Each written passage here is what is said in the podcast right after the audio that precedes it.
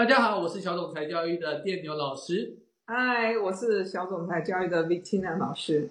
Hello，我是 Judy 老师。OK，那今天呢，我们的主题就是成长性思维哦。那我相信镜头前的或者是在听我们是呃听我们声音的广播直播的观众们，应该有些人已经听过什么是成长性思维。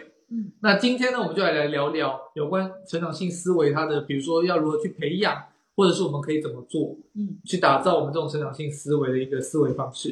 因为其实我觉得思维方式是影响我们一生很重要的一件事情啦，它是从小就开始必须培养，甚至到了成人，你成年之后，有一天你可能会发现，哎，原来我不是成长型思维的，嗯我这时候我想扭转了，怎么办？很简单，我们就用一些方法，让开始现在从现在开始就变成长型思维。嗯，那我觉得也是会有很有效的改善你的生活啊。那今天呢，我们就来开始我们今天第一个主题，就是有关成长性思维的载智力，就是这个为什么成长性思维那么重要，它到底对我们有什么样的影响？首先呢，我我我先从我个人开始好了。我自己觉得成长型思维，对成长型思维，我要确定一下。我觉得成长型思维就它可以打造我们那种好胜心，嗯，就有的时候我们在追求一些事情，或者是我们要完成一些事情的时候，过程跟结果这两个差别，我觉得就是成长型思维跟固固定型思维的一个很大差别。所以我觉得成长型思维的孩子，或者是成长型思维的人，他对于追求胜利、追求完美啊、追求进步的那个动力是很强的。嗯嗯，所以我我一直觉得成长型思维可以运用在我们的生活中啦。那两位可爱的老师们，有没有什么想跟我们分享的啊、有关成长型思维为什么这么重要这件事情？嗯呃，我个人是觉得，其实如果你是单身的话，成长型思维会让你很快脱单。如果你是家长的话，其实成长型思维真的会让你这个家庭更和乐，尤其你会带出一个很成功的孩子。那如果你是正在奋斗中的上班族，成长型思维，我觉得很快可以让你升迁。嗯更重要的，你如果是创业，像我们现在在创业，嗯成长型思维其实是才能让你的企业能拔得头筹，让你的企业可以永续经营。所以这也就是我们为什么现在会做这些直播，其实也是一种成长型的思维。对，讲到这个，我忽然想到，我我觉得一个很呃，最前一阵子有一部小说很火，后来有翻拍成电影，我不知道你们知不知道，三体》。哦你有听过吗嗯嗯嗯，我觉得里面有一段，好像我印象中好像是在第二本吧，《黑暗森林》的样子。那它里面有讲到一段很有趣，就是因为人可能已经没这些优秀的人才已经没办法解决他们遇到的某些问题，嗯所以呢，他们就想说，那把这些优秀的人才冰冻起来，然后到未来，然后再把他们解冻，我们再去看可以怎么做。嗯 OK，那当当初有一个人他被冰冻的时候就，哎就觉得好，那接下来我可能要到未来去发挥我的特长，去去拯救，就拯救大家。然后到了未来那个时候呢，他被解冻了，然后出来了之后，发现整个世界都不一样，好像变成大同世界。然后诶科技说没发展，好像也运用旧有的科技达到一定的水准。那这个时候呢，就分成两派人，一派人是从一样是就冰冻起来，就分成两派人，一动一派是他可能已经习惯了这种嗯这种呃过去的生活，所以他们打造了一个区域，就是专门给这些过去可能到了未来还不习惯的人在那边居住。哦另外有一群人呢，他们就慢慢慢慢学习了在未来的生活应该怎么样是什么样子，然后慢慢慢慢的就已经熟悉了他们，比如说他们的可能他们的交通啊，他们吃的东西啊，就慢慢慢慢熟悉了。那我其实我就一直觉得，成长型思维跟固化型思维就是我们今天的主题嘛。那我觉得这两个最大差别就是，今天当你遇到一个你到了一个陌生的地方，或者你遇到一个挑战，你遇到一个你未知的事情，你有没有办法？诶，我去尝试新的东西嗯的这个能量，这个心理的素质，我觉得这个是成长性思维很重要的一个原因。对嗯那，其实 Daniel 老师刚刚讲的这个三体的例子，那让我想到生活中一个实在的例子。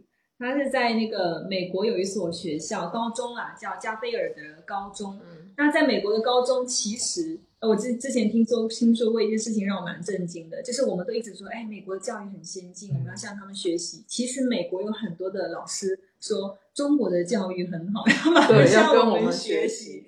一个互相学习的过程。美国的学校一个特点是什么呢？他们的差异化非常大，好的高中特别好，甚至媲美大学。那烂的高中呢，很可怕，就是它不仅升学率低，甚至甚至孩子是有生命危险的。而加贝尔的高中就是在美国那个学区当中最烂的一所高中，没有之一。所有的老师到那边工作都很害怕，他们就是在那边觉得说：“哇，天哪，我根本教不了这群孩子。”他们不仅打架斗殴，甚至有一些吸毒，还会做一些违法的事情。然后呢，那个那个时候来了一个新的老师，叫杰米。那杰米这个老师来的时候呢，他的思想就跟 Daniel 老师刚刚讲的故事当中很像，就是他的想法不是说我能不能教这群孩子，就是我天呐，这个孩子这个样子，我没办法，就是这个是我能力之外的事情。但第一第一反应，很多人会是这样，可是他的反应就是我要怎么教，就是这个就经常想让我想到 Vitina 老师。呃，我刚毕业的时候来我们 EBD 这边工作，然后经常听到他跟我们，包括跟孩子讲的三个字。我想现在镜头前的这个大师兄们一定很记得，想办法，有没有？对，我所以我觉得，哎，在 EBD 也是一个很成长型思维的一个状况。所以就像那个老师一样，他就是想办法，我要怎么教这些孩子，就不会放弃。所以最后呢，在老师不断不断摸索，他从来没想过放放弃，他只想着自己怎么做得更好。所以那个学校竟然从导医变成了最厉害的学校，甚至他们学校的微积分啊，包括数学的那教学是常年维持在第一名的这样的一个成绩。嗯，所以就是成长型思维，它真的会给我们带来，如果世界上有魔法的话，成长型思维应该就是其中之一。对，说到这个，我就忽然觉得，其实。我想很多的家长也跟我们反映，甚至有些同学会有这样的状况。比如说，我我们上次在玩一个趣味竞赛的时候，嗯，然后我们就分 A 组跟 B 组，结果 B 组输了，B 组输了之后，有一个同小小朋友就跑到旁边去，然后我说怎么了？不不不玩了，OK，对，就是直接放弃掉。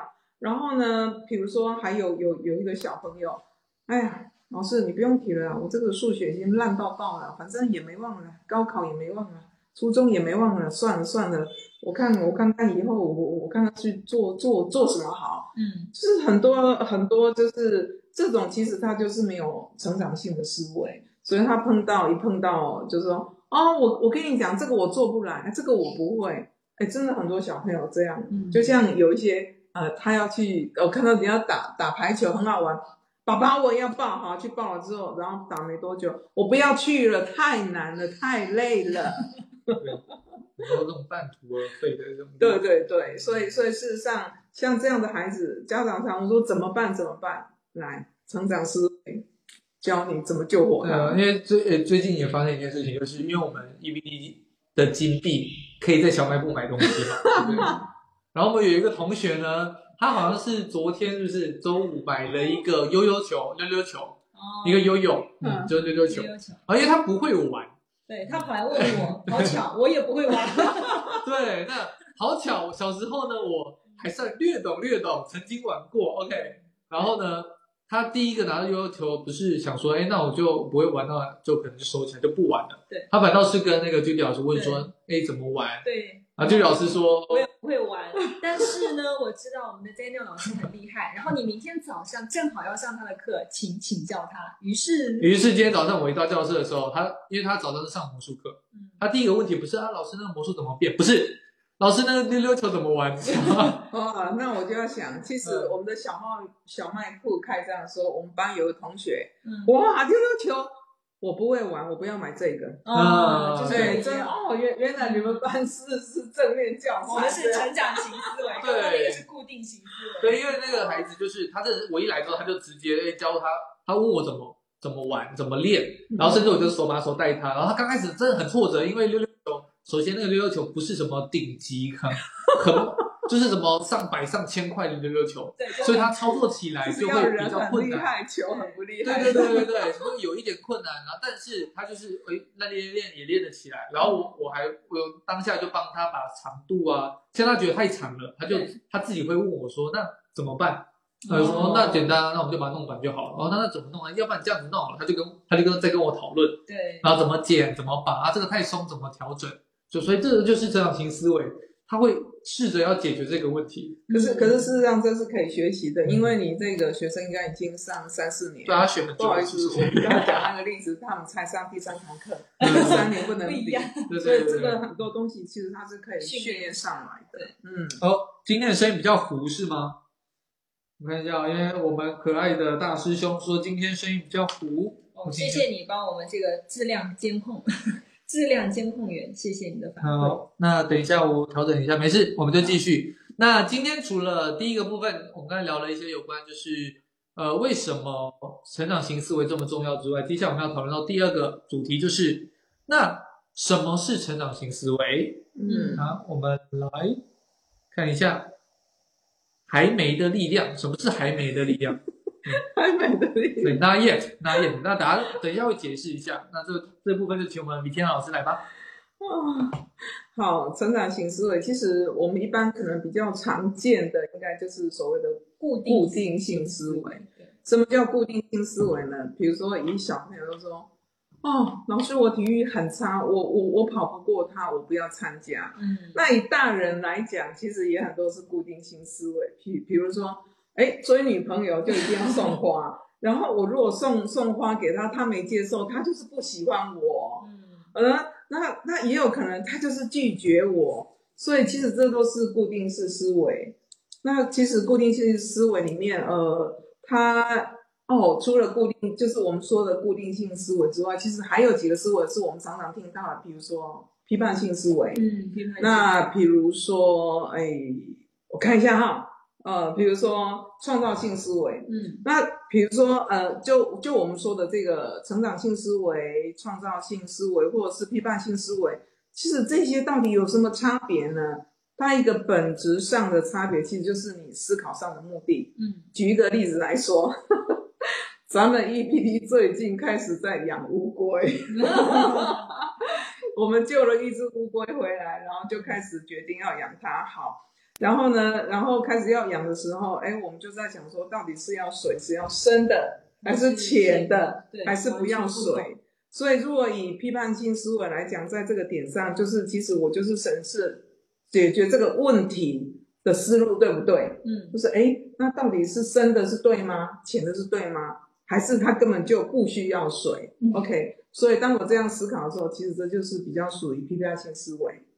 好，那如果在创造性思维，虽然我们在养乌龟这个，就比如说，哎，我们就想说，哎，那既然这个诗啊什么都不知道，那这样子好了，我来创造一个生态。嗯，那这个生态 maybe 它可以有岸上，嗯，然后有可以有小水坡，还有一个小深海，没有那么深啊。因为听说养乌龟就是把它盖过它的背就好，所以呢，我就帮他，我就去买了一一一块石头，很有名的石头哦，张家界的武陵石，对然后买了一些青苔，然后我就帮他造了一个平台，然后又买了一些小石头，就让他一个爬坡上来。嗯这就是一个创造性的思维，就是哎，呃，我我除了去看他能不能这样养之外，其实我可以创造我解决问题的方式是用另外一种方式，用创造，我也可以创造一个生态出来啊。嗯所以我就不会一直卡在说，哎，我这样的思路对还是不对？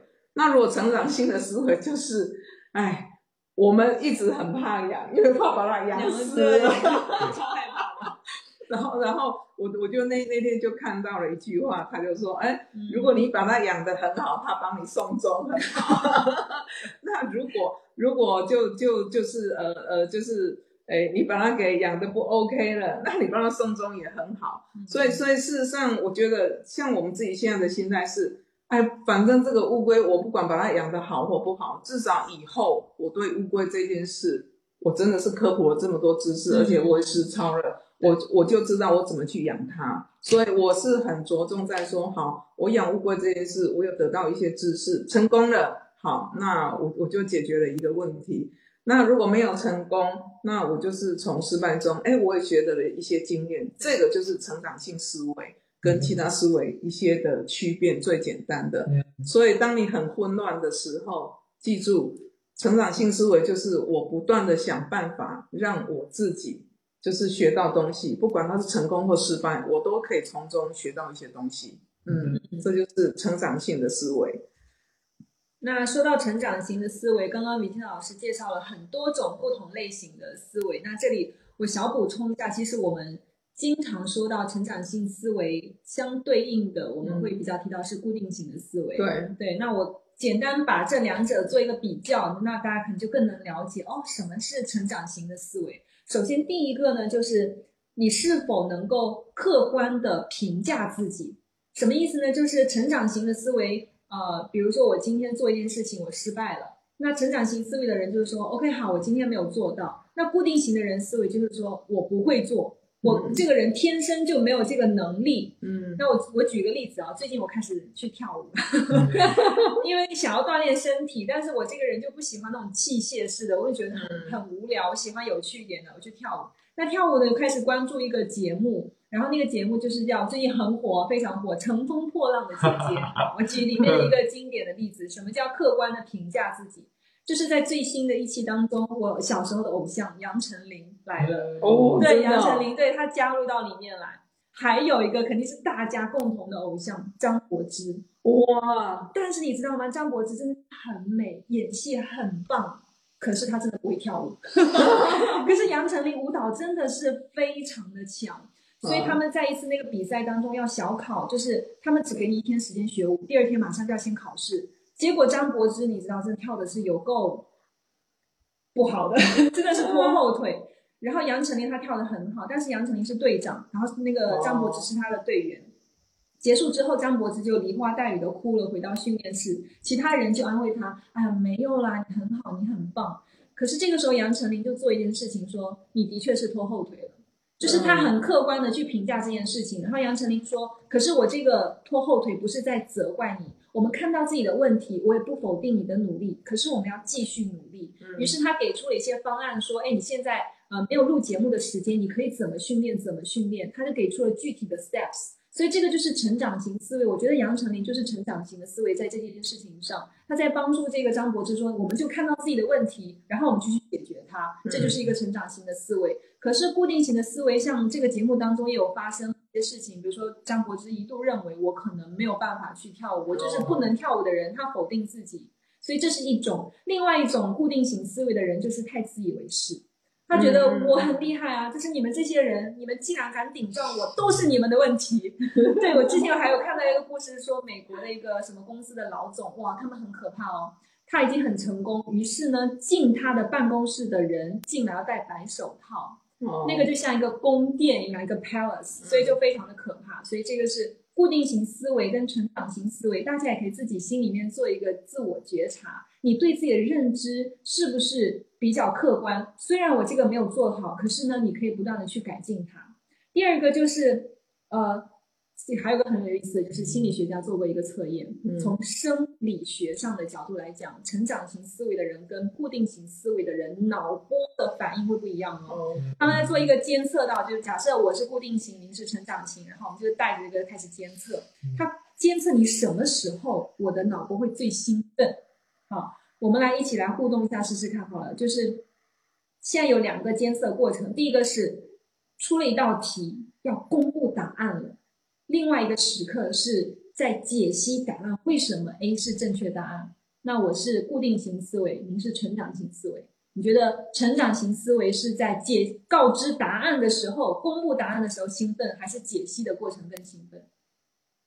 解析的，就是在解析。对，因为他想知道，哎，我为什么做对，或是我刚刚为什么做错？可是我这个固定型思维的人就是想看，哇，yes，哎，我答对了，然后解析跟我没关系，反正我答对了就好。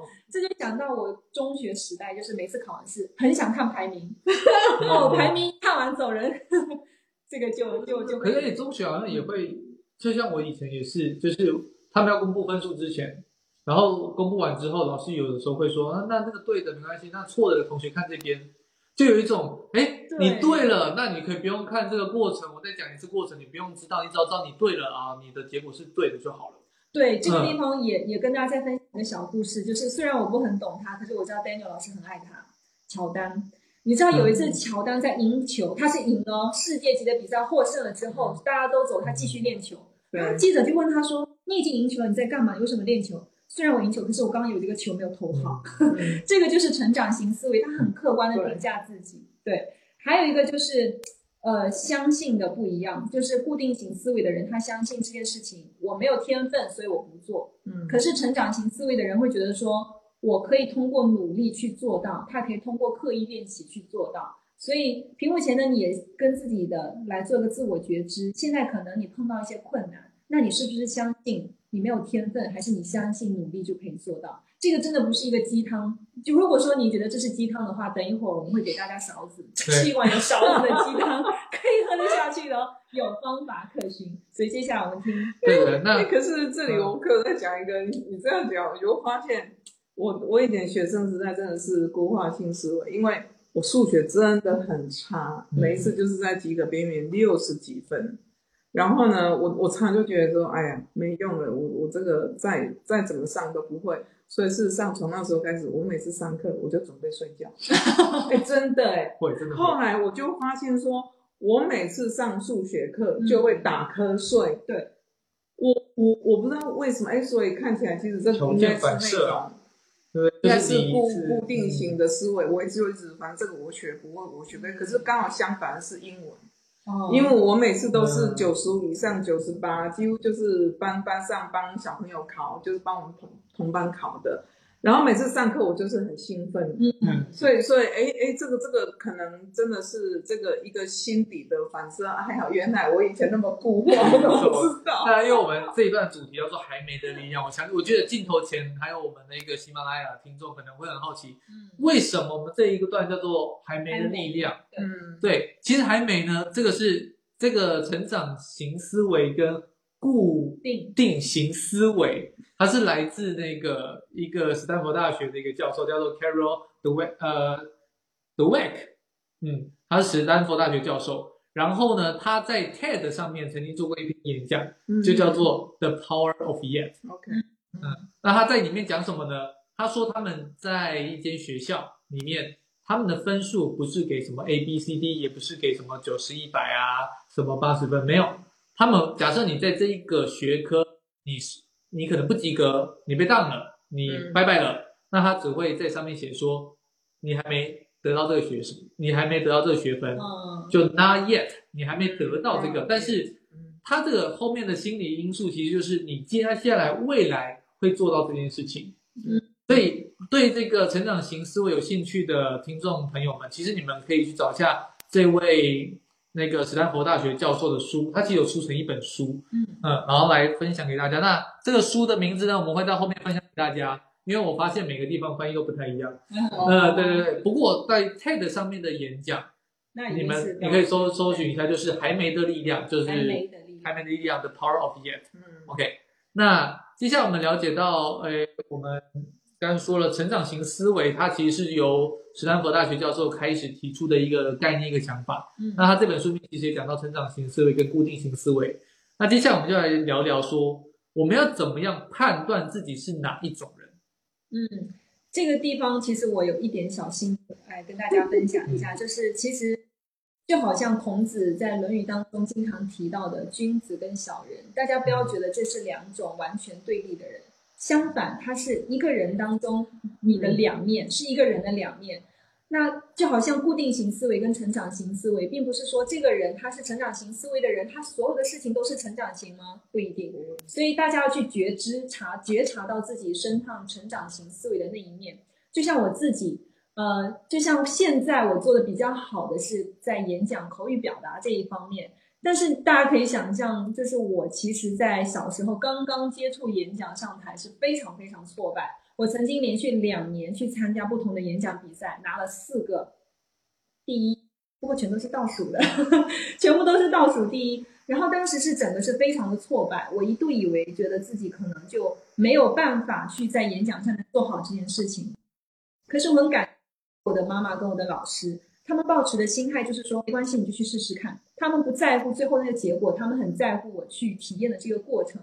于是呢，有一次我比赛又拿了导一回来之后，我也是很哭得很惨。然后我妈妈就告诉我说：“你想一想，别人为什么能拿第一？你去跟他们模仿试试看。”于于是我在家里真的每天都在练习，我就是拿一些文章、杂志，还有什么小学生作文五百字的这种开始狂练习。然后真的是我自以为去练习跟模仿的方式，以至于隔壁的邻居哥哥跟我投诉，他跟我哥投诉，他说：“哎呀，你妹妹在干嘛？每天晚上好恶心。”但是我有我有一个好哥哥，那直接把邻居哥哥打了，说他在读书，你还有意见吗？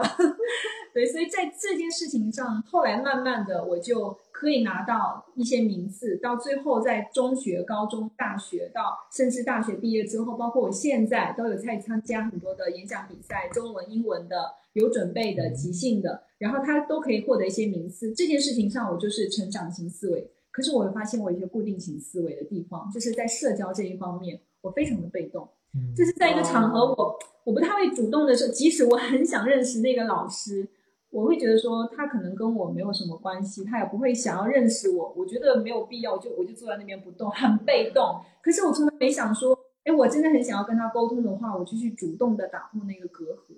所以在这里呢，大家也可以自我反思一下，哎，你有没有曾经有过这样成长型思维跟固定型思维？用几个问题来问自己。比如说，第一个就是你有没有曾经能力很差，可是现在表现还不错的例子？然后你再想一想，你身边的人当中有没有你否定过某些人，可是他最后做到了？那他是怎么做到的？这个问题你们去思考一下，可以更多的感觉到成长型思维跟固定型思维它的区别，然后你自己的一个判断。嗯嗯，因为其实每个人同时这两个思维都是在的，是的，而且在不同的事情上。表现不表现都不一样，就像我刚才说，我的数学对英文其实是同时的。那其实呃，进呃的所有的观众们，你们可以自己去看一下他那本书，那个那本书我跟那本书的翻译叫做《心态制胜》，那就是翻译不太一样。那是英文的叫做 mindset，就是头脑的。我会告诉大家这个中 我们大陆那个。终身学习啊，叫终身学习哦。终身学习哦，因为有翻译到现在知道我，然后我前几天我还看到另外一个太复杂的名字，我就我就没记了。然后它里面其实有告诉你们要怎么样去判断，它有一些简单的测验，然后你们可以从这个测验知道自己大概在某件事情上面是哪一种心态的人。嗯，OK，那今天我们前面讲那么多有关，哎，这种成长形式也非常重要，但是我们该怎么做？其实才真的是对吧？接下来我们讲完了这些汤了，接下来我们要拿勺子出来了，还是一只很大的金汤勺。对，好，那我这边要讲一下，就是我们不会，我们不是因为说什么，他是因为国外的一个很厉害教授提出来，所以我们去做，而是因为其实他在这一块做了很多的研究，而且他提出来的方式，他的理论，我觉得算是很成熟的，所以我们算是借鉴从他身上去学习。是，那。有哪些正确的方式是我们可以来建构，不管是我们自己，或者是小孩，或者是成人的这种那种成长性思维的方法嘞？嗯，哎，我们先来说小人，是先说先小人，先说小孩吧。小孩，我们先说小孩的吧。又又又又我说吗？你不是要 啊？好像班必提先说一下大人的吧，大人的。现在我我来讲讲大人的好了。嗯，其实呢，其实大人最容易有这种固化性的思维。OK。大人其实成长性的思维，大概有时候被刺激到，或者是你真的是不断的自己学习。那我们就讲一个最简单，就比如说哈，有个理工男，那这个理工男通常呢，就是呃，就是也不太社交吧，对吧？然后这个工作是挺厉害的，嗯，然后他在公司上班，比如说 OK，然后呢，公司来了一个哎年轻的。的女同事，然后他跟这个女同事互动什么都蛮不错的，然后他就忽然觉得，哎，他是不是对我有意思？有一天呢，终于鼓起勇气就要约她去吃饭，说，哎，我我我有这个荣幸，请你一起去吃个饭。结果这个女同事就说，下次吧。嗯，哇，晴天霹雳，又沮丧，又失望，又痛苦，然后他就开始在想，啊，你看嘛。我就是没有交女朋友的这种能力，我就是没有魅力。这个这个就是他他的一个固化性的思维，他会觉得好像交女朋友就要有固定的能力，好，所以因为我没有魅力，所以他不愿跟我去吃。然后就在想说，哼，那他不愿意去吃，他根本就看不起我，因为我是诚心诚意的。那我这么诚意了，他应该要接受。是，所以有有些时候，我们真的会觉得，哦，他就是理所当然的是应该去接受。所以呢，当他没有接受的时候，又又一大堆很负面，就觉得说，哦，你是看不起我，你真的你是觉得我根本我是请不起你是吗？OK，他就会有很多负面的。那那事实上呢，呃，说句实在话。有时候甚至更悲惨，然后觉得没用了，嗯，不要谈恋爱，这辈子就是 没有女生会喜欢我，就是很绝对的把自己就放在那里。其实这些都是固化思维。可是，可是针对这些固化思维怎么办？比如说成人，成人的自省能力其实是比较强的。嗯，小孩子他真的没有很多的经验，而且他很多的思维都还不成熟。是，所以呢，比如说你如果发现你在一个坑一直走不出来。其实这件事的本身跟女孩子拒绝你，跟你有没有魅力，其实一点关系都没有，纯粹是你的情绪在作用。我我记得我们有一回有讲到情绪嘛，是，其实真的情绪一上来的时候，不管多美好的事，都好像是另外一回事了。所以这个时候呢，我就会比较建议，就是你要常常自我辩驳，嗯，自我辩驳就是常常自我反问。怎么个反问呢？你可以从三个。第一个，比如说，就从事实面，就是他的他的实实实证面，你就想说，这个当这个女生跟我说下次吧，可是这是她拒绝你的证据吗？就是实证面，哎，这个是是一个证据，就是哦，他他就是拒绝你，他就不喜欢你吗？maybe 他那天刚好真的很累，或是他刚好跟朋友有约，我那天他觉得他穿的特别丑，他不想出去，对吧？没洗头，没化妆。好，那另外呢，你可以其实用实用的这个辩证来问问，就是多问问自己，我这么想有什么用？嗯，就说你看你不跟我出去啊，你就一直想说，你看他为什么不跟我出去？他为什么不跟我出去？你一直想这个有什么用吗？其实是没有用的，就是你要有一个觉知，就是要能自我辩驳。那第三个就是比较逻辑的，当他跟你讲说，哎呀，我下次吧，那。这个是是代表你就可以推理出你没有魅力吗？其实这是无法这样子推变的嘛。嗯，所以当你下次碰到就是就是哎觉得我也搞不懂我这个为什么就是没有成长性思维的时候，其实你可以回来看看哦。当我没有很正面想的时候，你可能就真的是比较是固化性的思维。那固化性的思维其实它解决的方式就是你要常常的自我辩驳。那就你可以从实证上，你可以从这三三个方面来看看自己，问自己，哎，这个是事实吗？这是证据吗？这合逻辑吗？嗯，其实是要这样子问问自己，这个是成人比较有这样的能力。哦，那我们如果从小孩来说，怎么样培养这个呢？这个的话，我我发表一下我自己的一些看法。首先，第一个，我觉得。就是在作为父母或者是小朋友自己的话，就是怎么去培养孩子的这样的成长型思维，他会比较不一样的是，他真的需要引路人。那首先第一点，我们的引路人的心态要转正，什么意思？就是像米缇娜老师刚刚讲的，哎，好巧，我数学也很不好。然后我初中的时候数学还可以，到高中真的是第一次数学考到不及格，真的是晴天霹雳。然后当时我听到一句话，其实是对我。数学学习是非常不好的一个打击。他说：“没关系，女孩子数学本来天生就是不会好。”哇，这真的超级固定型思维，你知道吗？他就说你是因为你是女生，他是带性别的，他是相信天分的，他觉得性别这个人群他就没有办法学好数学。所以这个就让我觉得啊，真的，我数学一直都没有学到很好。那我们的父母们、爸爸妈妈们，你们在跟孩子沟通的时候，你是不是带有固定型的思维？我的孩子这一方面他就是不行，所以呢，怎么样怎么样的？我觉得这个观念首先第一点要转变。就像我们之前有个学生，就是他妈经常说，我孩子这个孩子就是成，就是时间观念不行。就是孩子那么小，你就给他贴上这个帽子，然后孩子自己就对外讲：“我妈妈说我时间观念，这个就是一个固定型思维非常大的一个体现。”所以父母你一定要转变过来，就是你要用成长型的思维去看待你的孩子。我的孩子现在数学他可能学不好，但是我们有办法去帮他学好，然后我们可以怎么做？我觉得这这是第一点，你一定要扭转这个思维。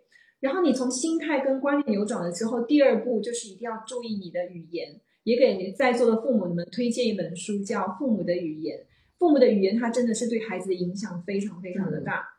那父母的语言尤其体现在就是你怎么去赞美孩子。就是我不知道为什么在中国的文化当中，我们特别喜欢赞美你好聪明哦，哎你怎么这么有天分？吃饭好棒你！吃饭好棒，吃饭这个不是。对，就是，呃，但因为大家很喜欢，就是聪明，甚至呢，我们小时候一定会有些场景，比如说，哎，我都没有复习，哎，可是我就是考很高，让自己都在默默复习，好像大家不觉得努力是一件很值得被正视的事情，好像努力就等于他笨，但其实真的不是这个样子的。所以父母在赞美孩子的时候，比如说今天他的字写的很漂亮，哦，你字写的好漂亮哦，那你其实应该说，你今天字写的很端正，你刚刚写的很认真，你写的很努力。那比如说他今天考试考了一百分，哦，你怎么这么聪明？我们家孩子真的太聪明了，数学考一百分。可是更正确的赞美方式可能是，哦哟，你这个这一个月做数学做得很认真，你花的时间很长，你今你这这个星这个月的数学你都不懂都懂得问，你懂得去请教，去找出自己不会的地方。所以你应该是肯定的是他为什么能够做到这样一个好的结果，而不是去赞美，因为这个结果所以你很聪明，所以他下次考不好他会觉得说天。我是笨蛋，我考不好，甚至有些人会不会把这个东西就说出来。所以第二点一定要注意，就是你一定要赞美、肯定他努力的过程。那第三个就是你一定要协助孩子去找到一些方法。我们也听到一些例子，很多父母就说我是放养型的，这是他的自己的事情，所以他就应该自己去做。我就丢一句“宝贝，你可以做到的”，然后父母转身就走，怎么可能？真的是没有办法。其实更正确的方式，其实我们。有的时候真的说放养型的父母背后可能就是你在偷懒，那更好的方式是你虽然在放养，可是你在远远的还是看着他，你一定要去陪着他去找到一些方法。哎，这一点我又不得不赞美一下米缇娜老师，肯定一下你，因为他之前有跟我讲过说，哎，他们家孩子数学也不好，好巧。对，然后但他不会去说我就强迫你什么，但我也是给你自主，可是米缇娜老师会在旁边问你需要什么协助。他其实就是来在肯定他说，然后给他一个方向，引导他去做。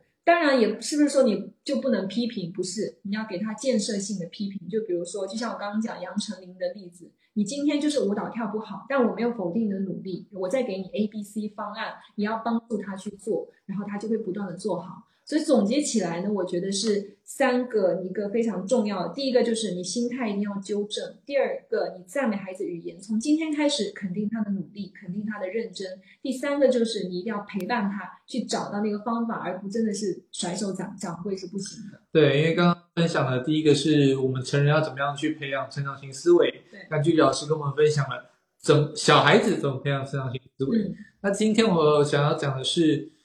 我们不管是对孩子还是对可能我身边的朋友，我们应该要用什么样的角度去学习，可以帮助别人成为成长型思维的人？就是我当老师吗？对，因为其实我们我们老师我们就在做这件事情。是，我觉得所有老师应该都要修这门课。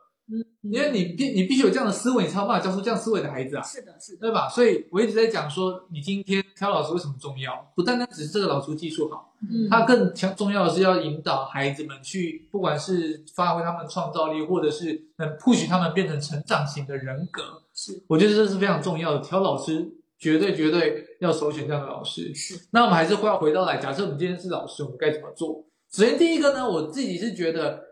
身为老师呢，你要有很多很多的横向的知识，你的智商面要够广。嗯，你可以不用深，但是你至少要知道。嗯，就像我刚才前面说的那个，我们那位同学，他玩溜溜，我不会玩溜溜球，那怎么办？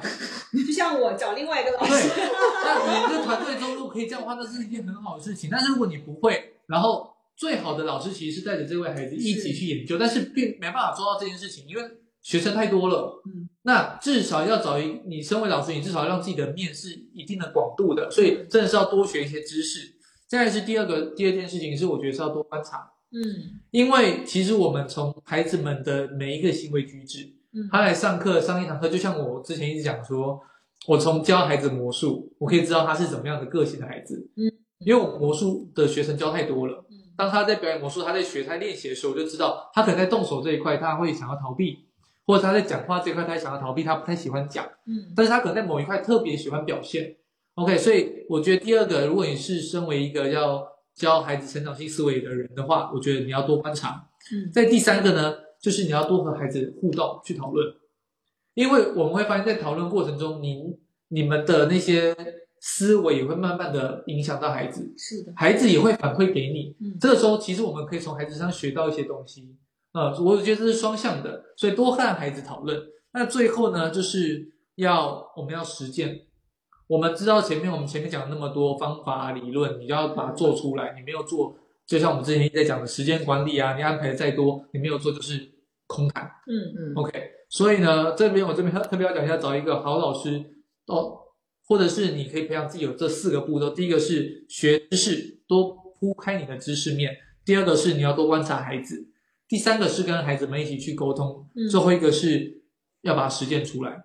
嗯，那这边我就我就想分享，前一阵子我们到某一个学校嗯去做兴趣课的那个手可公益学校里面，然后呢，我我是进去里面教演讲，但是我就跟他们聊到一些其他东西，然后就说哦，你们可以做自己想要做的演讲啊。嗯还有一个同小朋友就说，啊老师，我可不可以教我可不可以做一篇一加一等于二的演讲？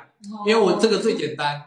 超难，好吗？对，然后我就想说，OK 啊，可以啊。可是你们知不知道，其实一加一它是有证明的原由来的，它不是说哦一加一等于二那么简单。嗯如果你可以去做这样的报告，我觉得也可以，然后我们知道这个数学家陈年润为其献出一生，真的。嗯，然后那个孩子就哇，哦，原来一加一等于二也是有也是有那个很多知识在里面的。嗯啊这个时候呢，有小朋友就说，那一加一等于为什么等于二啊？然后现场我就开始带孩子们，哎，我们去搜寻几个方式。当然，小孩子们看不懂，不过没关系，至少他们在做这个动对作。对对对，嗯，然后包含另外一个同学说，那这个一加一那么难，不然我们来讲为什么天空是蓝色的好了。我更难，越简单越长时间的东西越难。对，然后他们我就说那呃也可以啊，要不我们再查查看，他们就好啊好啊，然后所有小朋友就很快乐，然后就开始查，就是说查什么光谱啊，然后就说哇这个东西是不是那个折射什么什么原理，嗯，就大家会开始愿意物去，对对对，就是从物理、数学，通通各式各样的就开始去研究。嗯我觉得这个就是一个带孩子培养成长性思维的一个方法，就是让他们知道，原原来世界这么大。对，就像我在教魔术的时候，我一样会放一些世界级的那个魔术表演给他们看，他们看了之后就哇，原来我学的只是这么一丢丢。对。对，我觉得这个就是开阔眼界的一个方法。其实你刚刚讲那个就是 PBL 的项目式的训练法。对其实这个地方就是插播一下，我们第一期讲 PBL 的训练的方法，这也是我们 EBD 小总裁教育内部，我们老师在不断进修，然后也在带孩子去做的一个方法。它其实跟成长性思维非常的 match，嗯，非常匹配。其实是是很接近的。嗯，那这个就是刚刚三个部分，第一个是李天老师跟我们分享的成年人如何去培养自己成长性思维，嗯，接下来 Judy 老师也跟我们分享了孩子就父母要怎么去父母怎么带孩子培养这样的思维。对三个步骤，我们帮大家复习一下哈。v t 呢？可是我觉得 overall 就是总总之，这个不管是成长思维，任何思维，其实都是你个人的事。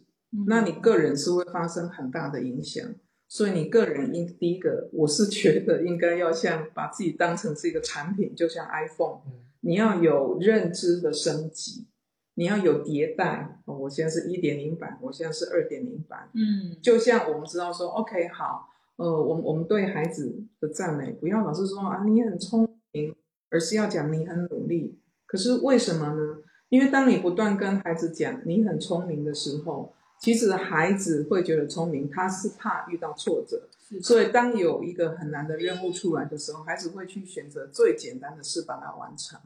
OK，可是当你跟孩子说，哇，我觉得你一直都很努力，那事实上，当有一个比较难的任务在这里的时候，还有一个简单的，这一个你老是跟他说你一直都很努力，他会去挑战那个比较难的，嗯因为他不会因为怕失败被人家说你不聪明。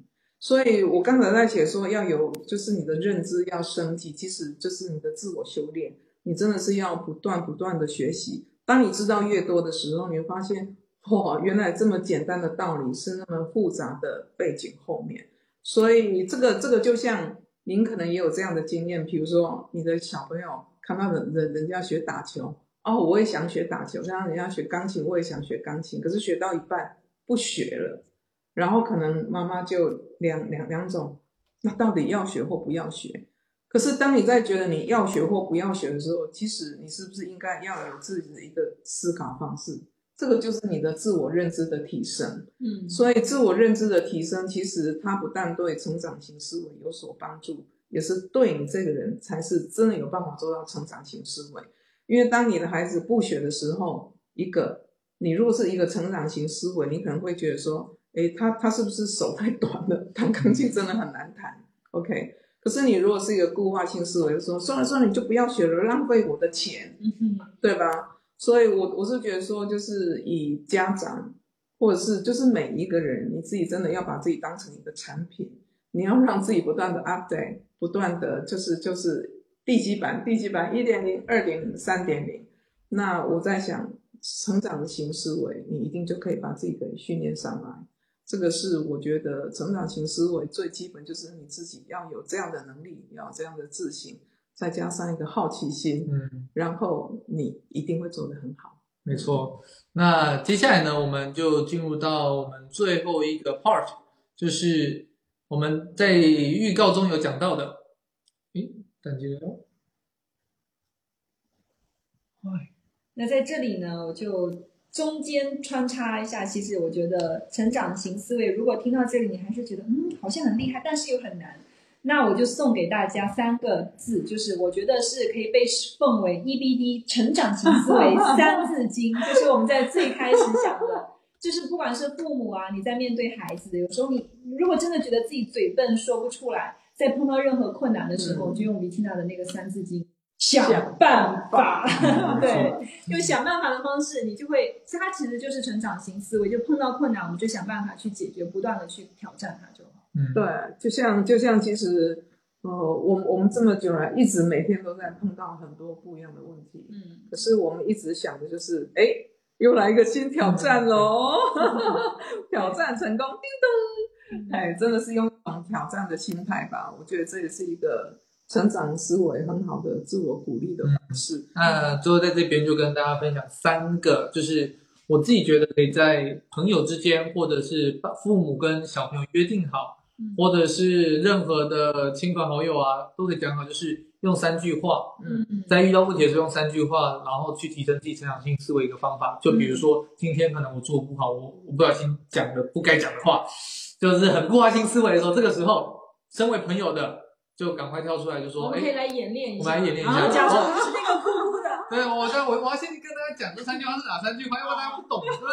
我先讲一下，首先第一句叫做“虽然怎样怎样怎样，但是怎么怎么样”。虽然但是这很好用，对，就比如说今天居里老师，我那个呃演讲比赛导一，你这样比赛导一，我今天居里老师不用担心，虽然你这次导一，但是你也有很大的进步空间啊。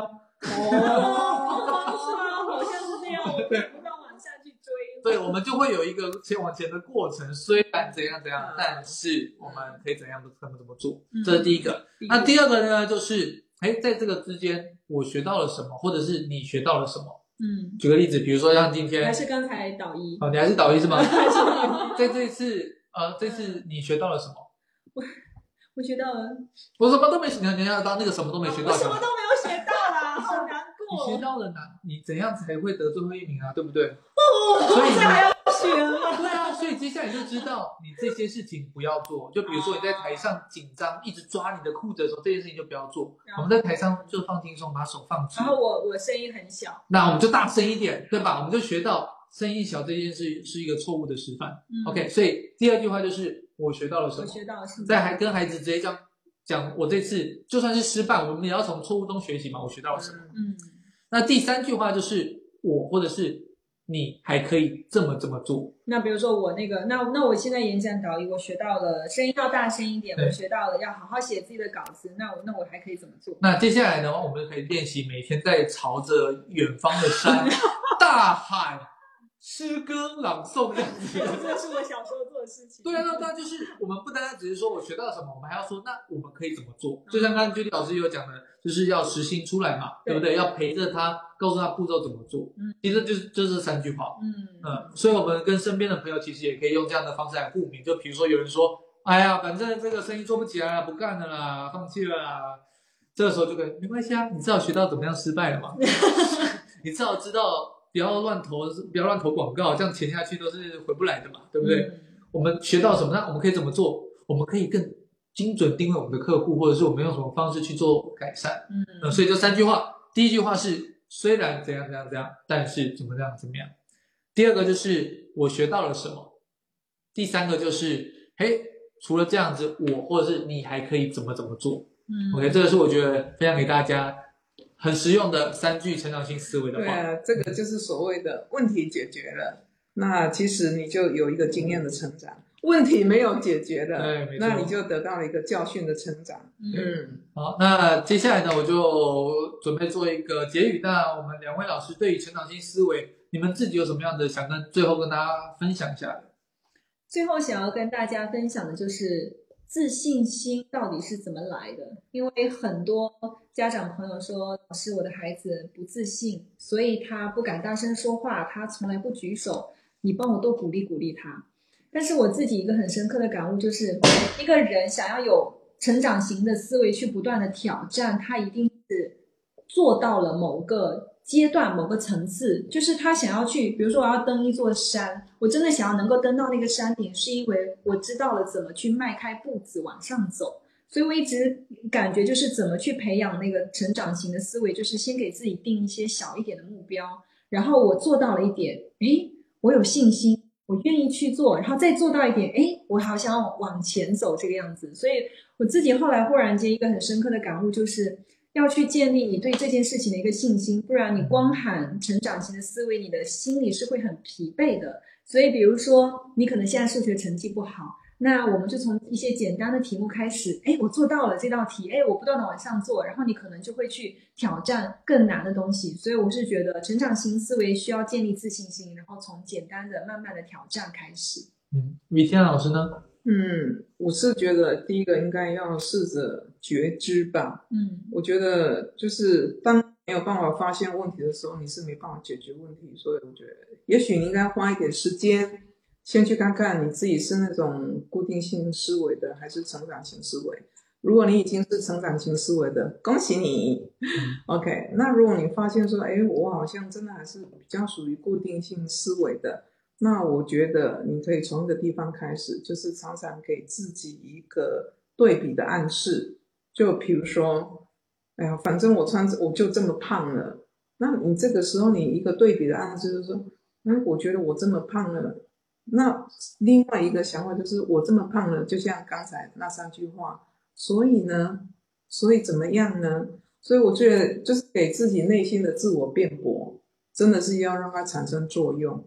就是你要先去想想，我到底是什么样的一个状态的人。OK，那你知道了之后，如果你已经是正面了，那我觉得很棒。那如果你就是就是两者之间，你要常常给自己一些辩驳，就像我刚才讲的那三种辩驳的方式，事实是这样吗？有证据吗？还是这个是合逻辑的？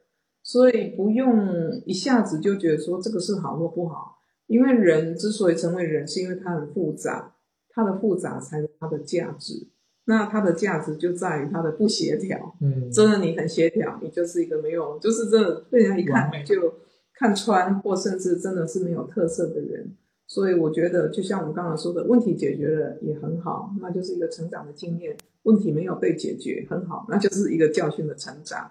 所以我觉得可以从最简单的，不用觉得我一定要是成长型思维，你就接受我是固化性思维。可是我觉得至少一个认知，知道我是这样的，才可能有开始。嗯哼。嗯，好那最后的最后呢，我要跟大家讲一下，就是如果你觉得我们今天分享的内容你觉得还不错，或者是你也想要把这样的东西分享给你身边好朋友们，你们可以把我们的微信的视频号，或者是我们喜马拉雅都可以推荐给你们的好朋友。那因为你们的支持是我们继续做下去的动力啊。对，因为我们现在是我们的第五期，第五集。那希望我们可以继续陪伴大家走下去，继续分享更多，不管是自我成长的想法，或者是育儿的想法，嗯甚至我们在未来也许有机会分享一些我们自己对于某些艺术啊，或者是任何事情的想法都有可能。嗯所以我希非常希望你们可以帮我们这样子，继续把我们这样的东西分享出去。嗯那今天我们成长性思维就在这边告一段落。我是小总裁教育的电牛老师，我是 Vicina。我是 Judy，好，我们下个礼拜见啦，拜拜。下周见拜同一时间